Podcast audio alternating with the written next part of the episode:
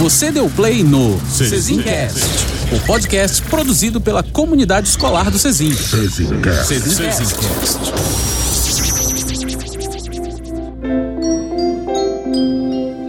Mariana, choro pelo grupo do Novo Cordão para Casa Edson, Rio de Janeiro.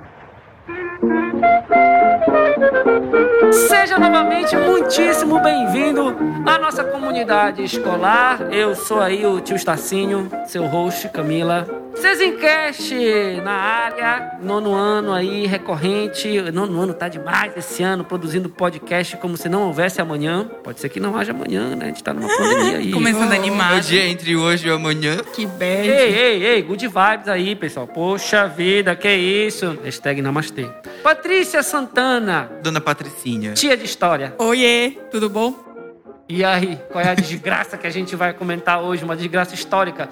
Continuaremos discutindo revoltas urbanas na Primeira República e agora é a vez da revolta da vacina. Olha, é desgraça e revolta. É só isso que a gente fala agora. Desgraça e revolta. Mas é revolta da vacina 2020 parte 2? Ou a gente vai falar lá de trás? Como é? É revolta da vacina parte 1. Ô, caramba.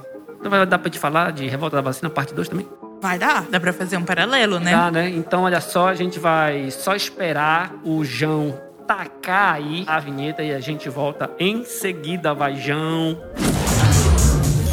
Cezim é uma escola de educação infantil e ensino fundamental localizada em Belém do Pará. Acesse o nosso site cezim.com.br e veja todas as atividades produzidas pelos nossos alunos. De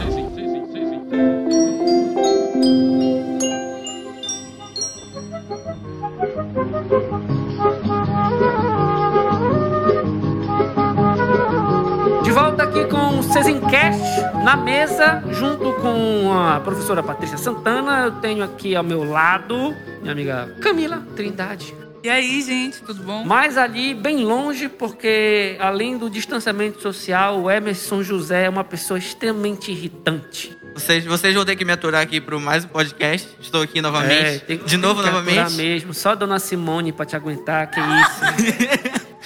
Salve, salve, família. Um abraço, dona Simone. O Emerson é maravilhoso quando ele tá aí na sua casa. Beijo, mãe. E aqui ao meu lado direito, Beatriz, numa seriedade.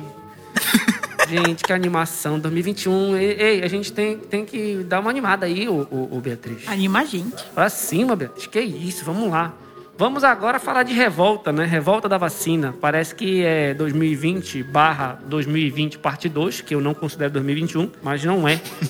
E aí, Patrícia, vamos falar de encrenca. Antes de nós discutirmos sobre a revolta da vacina, eu preciso pontuar algumas questões. O nono ano acabou de estudar o processo de enfraquecimento da monarquia e instalação da república no Brasil. E isso aconteceu Ai, eu disse desculpa que eu vou rir de novo da monarquia, porque eu tava vendo. Eu, eu falei no outro episódio do, do Instagram que eu tava vendo da, do movimento pra monarquia. Todos eles são contra. Não é isso, cara. É porque é muito bizarro. Os caras, tamanho de 2021. Os, não, o, problema do Brasil ele é resolvido quando a gente devolver o poder para uma única família que vai né, perpetuar o poder de geração em geração, mesmo que as outras gerações sejam completos incompetentes. Eu acho que é o certo. Vou já trocar tua nota. Gente, é, é preciso entender em 2021 ironia, tá? Ironia. Pois é, né? A monarquia brasileira acabou lá no final do século XIX e em seguida foi instalada uma república. Nesse período do final do século XIX, houve um rearranjo de forças políticas e econômicas. Nada muito radical, mas a monarquia perdeu seus principais apoiadores, Que eram a igreja, os cafeicultores, militares. Os militares. Vale lembrar que eram os cafeicultores do Vale da Paraíba e não do Oeste Paulista. Então, por conta do, da perda desse apoio desses três grupos que eram muito importantes e o fato de os latifundiários e os militares passarem a apoiar a instalação de uma república, o período da Primeira República vai ser comandado justamente pelos militares e a aristocracia cafeicultora. Basicamente é quem dava dinheiro e quem dava proteção. Exatamente. E aí, junto a tudo isso, a todas essas transformações, houve outras transformações, como, por exemplo, o início da industrialização de algumas cidades brasileiras e o crescimento acelerado também de algumas cidades.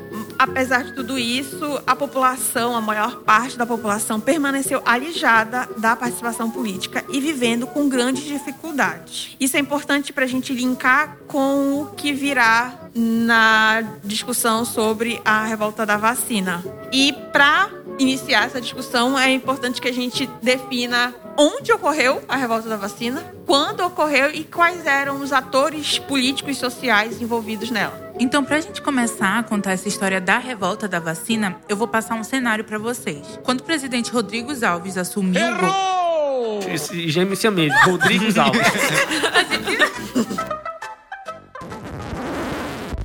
então, para começar a contar essa história da revolta da vacina, eu vou passar um cenário inicial para vocês. Quando o presidente Rodrigues Alves assumiu o governo em 1902, nas ruas da cidade do Rio de Janeiro acumulavam-se toneladas de lixo. Desta maneira, o vírus da varíola se espalhava. Proliferavam ratos e mosquitos transmissores de doenças fatais, como a peste bubônica e a febre amarela, que matavam milhares de pessoas anualmente. Decidido a reurbanizar e sanear a cidade, Rodrigues Alves nomeou o engenheiro Pereira Passos para prefeito e médico Oswaldo Cruz para diretor da saúde pública. Com isso, iniciou a construção de grandes obras públicas, o alargamento de ruas, avenidas e o combate às doenças. A reurbanização do Rio de Janeiro, no entanto, sacrificou as camadas mais pobres da cidade, que foram desalojadas porque tiveram seus casebres e cortiços demolidos. A população foi obrigada a mudar para longe do trabalho e para morros, incrementando a construção das favelas. Como resultado das demolições, os aluguéis subiram de preço, deixando a população cada vez mais indignada. Essa conformação do Rio de Janeiro atual, então, ela é centenária, né? O pessoal que está mais no centro, ser o pessoal que tem uma condição socioeconômica maior e o pessoal que está ali às margens, no, nos morros, é o pessoal que tem uma condição contrária. Como a tia Patrícia gosta de ressaltar, todas essas características sociais mais fortes que a gente percebe na nossa sociedade, geralmente elas vêm de vários fatores que culminaram na situação. Eu não lembro agora nenhum processo histórico que tenha sido motivado por um fator só que ainda gere consequências até hoje. E aí, em toda essa situação de falta de saneamento básico e as doenças se espalhando cada vez mais, foi necessário combater essas doenças. E aí foi chamado o, o seu Oswaldinho, né? O, o médico Oswaldo Cruz, criador e fundador da Fiocruz. E ele começou a tomar uma série de medidas para combater esses problemas. E a primeira foi uma medida que até gerou uma certa confusão, que era pagar para as pessoas que capturavam ratos. E aí acabou que muitas pessoas começaram a criar ratos para vender. Isso, isso é um tiro no pé desgraçado. A galera, a galera. Meu irmão, o cara que pensa num negócio desse, o cara não pensa três passos na frente. O cara vai pagar para o cara capturar rato. Aí o que que o cara, o brasileiro, pensa? Opa, então agora a gente vai fazer o seguinte: a gente não vai só caçar rato, vai criar rato, claro, isso é óbvio. Qualquer criança de 7 anos esperta vai fazer um negócio desse. Vou criar rato. É, eu tava me pagando pra capturar que que rato. Vou, pra que, que eu vou me esforçar? Eu vou criar o rato e entregar aqui. E aí, como, como não deu certo, né? Essa ação logo foi suspensa. Mas começou também outras, outras medidas de saneamento, que eram basicamente a limpeza das casas e a fiscalização em busca de ratos e focos de mosquitos. Mas essa fiscalização era feita de uma forma autoritária. Então a galera entrava na casa, não, não, não tinha explicação nenhuma de que estava acontecendo, simplesmente entrava na casa, bagunçava as coisas, desarrumava e mexia em tudo. Confesso que eu também ficaria revoltado se alguém entrasse na minha casa do nada, sem me explicar nada, e começasse a mexer e procurar tudo nas coisas. Inclusive, eles é, fechavam algumas casas, não é? Fechavam algumas casas. Casas em que eles consideravam que não tinham uma qualidade de, de saneamento adequada eram fechadas e demolidas. Algum plano para essas famílias ou simplesmente despejada? Despejadas, foram embora. Tipo, tchau, vai, vira aí. E aí acabava acontecendo aquilo que a Camila falou ainda agora, de que muitos tiveram que se deslocar para as partes mais afastadas do centro. Então a apreensão de ratos ela foi suspensa devido às fraudes. O pessoal estava criando rato em vez de caçar. E após isso, o médico Oswaldo Cruz ele foi contratado para combater as doenças. Sua segunda medida foi pôr a vacinação obrigatória contra a varíola para todo brasileiro com mais de seis meses de idade. Devido à situação e decisões governamentais, políticos, militares de oposição e a população da cidade se opuseram à vacinação. a imprensa exercia dura e parcial crítica ao Oswaldo Cruz, dedicando-lhe charges irônicas e satíricas em relação à eficácia da, da prevenção. Enfim, um grupo de, de pessoas se voltou contra a vacina e a imprensa ela duvidava e postava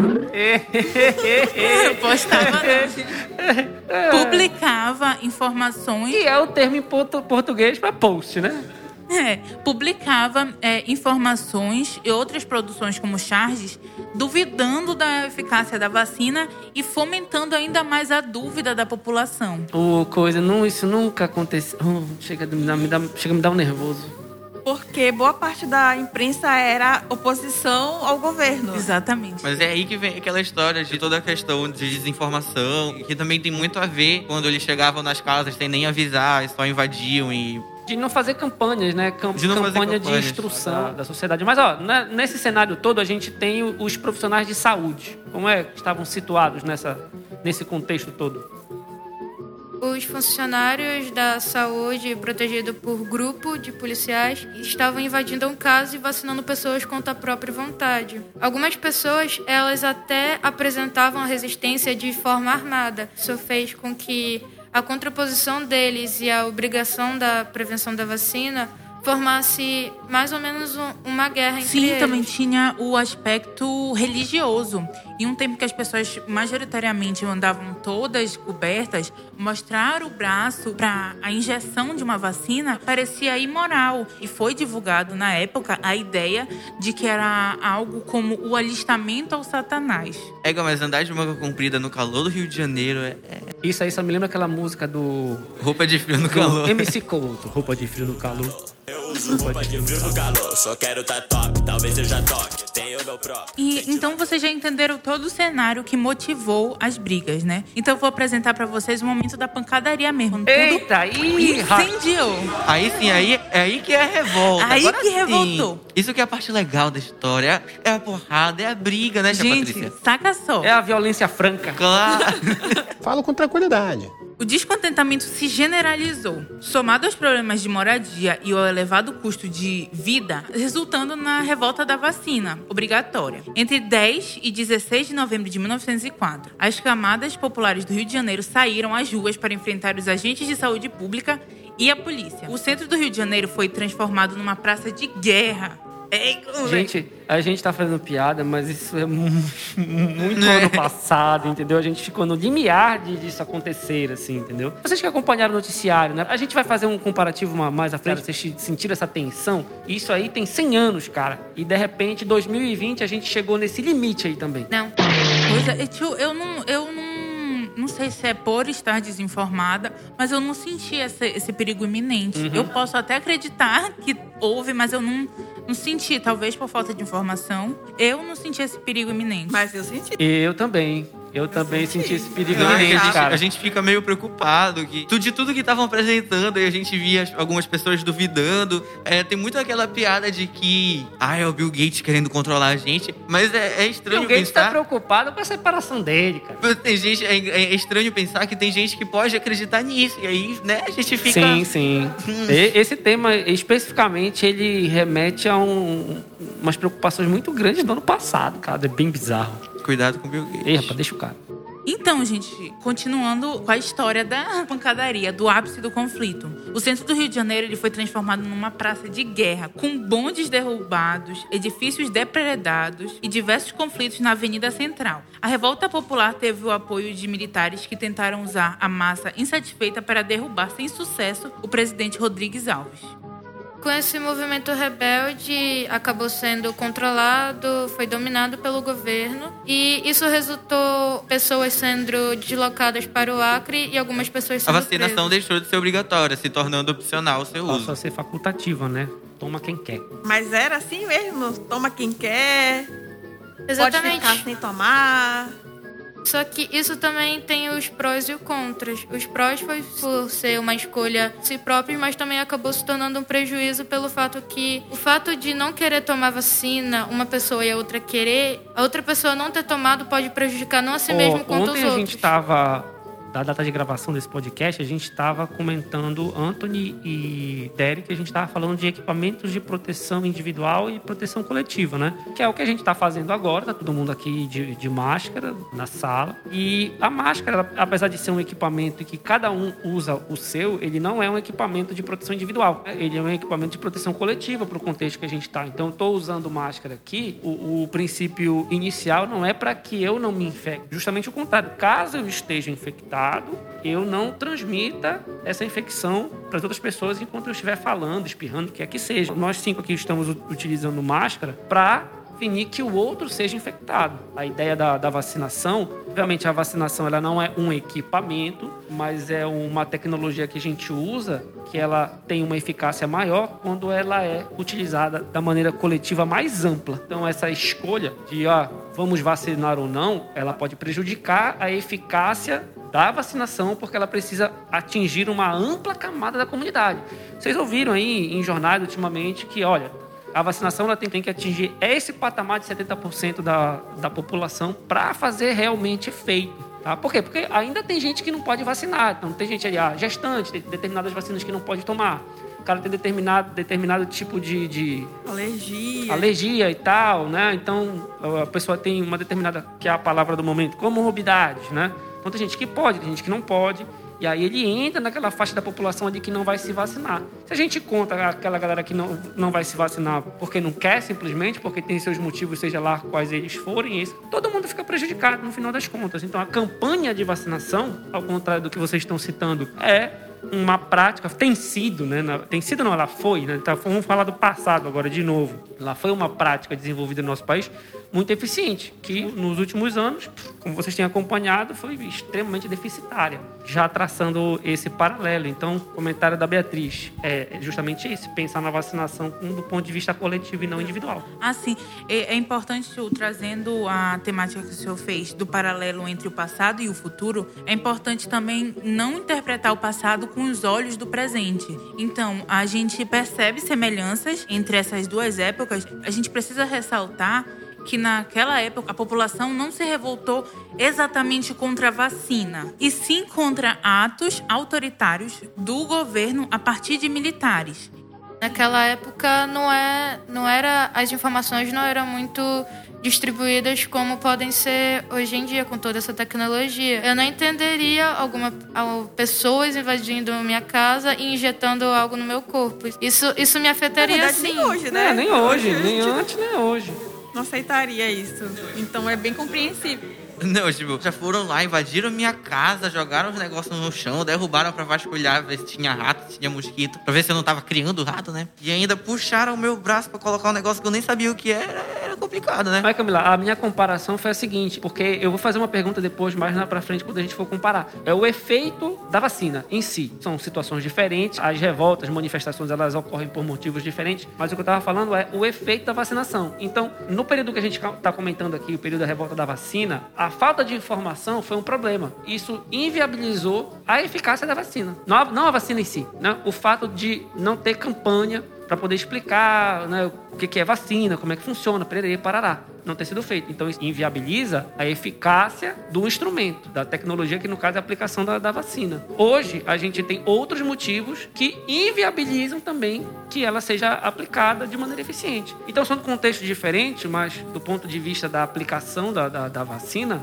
o resultado da campanha de vacinação é, tem sido negativo. Tanto no período que vocês estão comentando, como agora a gente está tendo problemas negativos porque ela não está alcançando a população. Por motivos diferentes? Por motivos diferentes, mas a população não está sendo alcançada com a Sim, vacinação. Exatamente. Eu só fiz essa ressalva para a gente entender que a gente não pode interpretar o passado com os olhos que a gente tem agora do presente. É necessário se sensibilizar os contextos da, da época. Uhum. Apesar das vacinas terem se tornado facultativas, isso não quer dizer que deixaram de existir medidas a partir do governo que incentivassem a vacinação na população. Dentre essas medidas, a gente pode destacar as sanções que determinavam que pessoas poderiam não tomar vacina, mas se elas não tomassem vacina, elas perderiam alguns direitos cidadãos, como, por exemplo, sair do país, acessar cargos públicos, entre outros direitos. Era um incentivo. Olha, tu pode não tomar, mas também tu não vai poder fazer nada.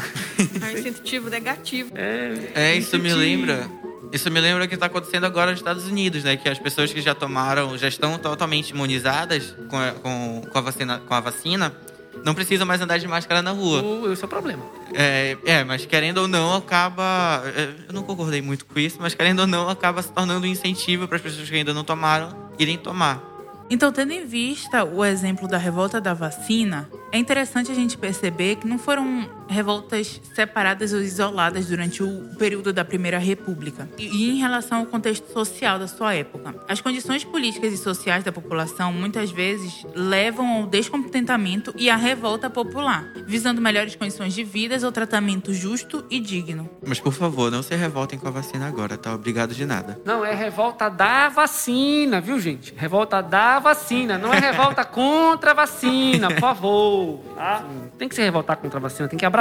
Abraça, abraça. Ai, a vacina é obrigatória. Olha pro teu braço aí pra ver se a vacina de alguma maneira ela não é obrigatória. Tu nasce, tu já começa a ser vacinado. Tu tá aí vivo de pé, e tua coluna tá funcionando porque foste vacinado sem o teu consentimento quando tu era pequenininho, entendeu? Tá aí livre de doenças, não tem nenhum problema aí, nenhum déficit cognitivo por conta disso, entendeu? Ah, Eu vou chorar. eu me revolto é com quem se revolta contra a vacina. Só para complementar né, o que os meninos já desenvolveram sobre o conflito, é importante dizer que a vacina ela deu certo. Ela diminuiu as epidemias, os surtos de doença que aconteciam não só no Rio de Janeiro, como na maior parte das cidades brasileiras, das grandes cidades brasileiras, com o uso da vacina com a vacinação da população, os anos posteriores à revolta da vacina, os números de doenças diminuíram significativamente. Isso é ponto para vacina. Ponto para vacina, ponto para cientistas, pessoal que está enfurnado no laboratório trabalhando de noite, né? É um negócio fácil. Que a primeira vez que a gente teve contato com a história da ciência, nessa turma aqui que é o nono ano, essa turma decana aqui no Cezim, foi aquele nosso filme da história do Louis Pasteur, né? Acho que foi o primeiro momento que a gente teve contato com todas as etapas de produção da, da vacina num filme bem antigo que faz um recorte da vida dele.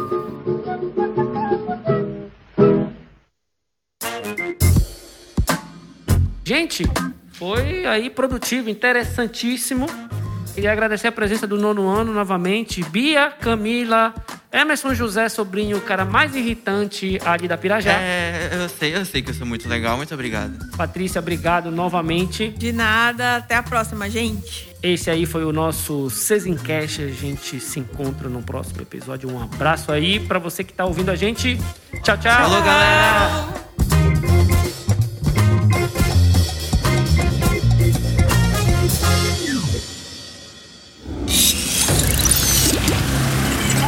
Você acabou de ouvir o Cezincast. Cezincast. Um podcast produzido com o objetivo de compartilhar o resultado de diversas atividades da nossa comunidade escolar. Cezincast. Cezincast.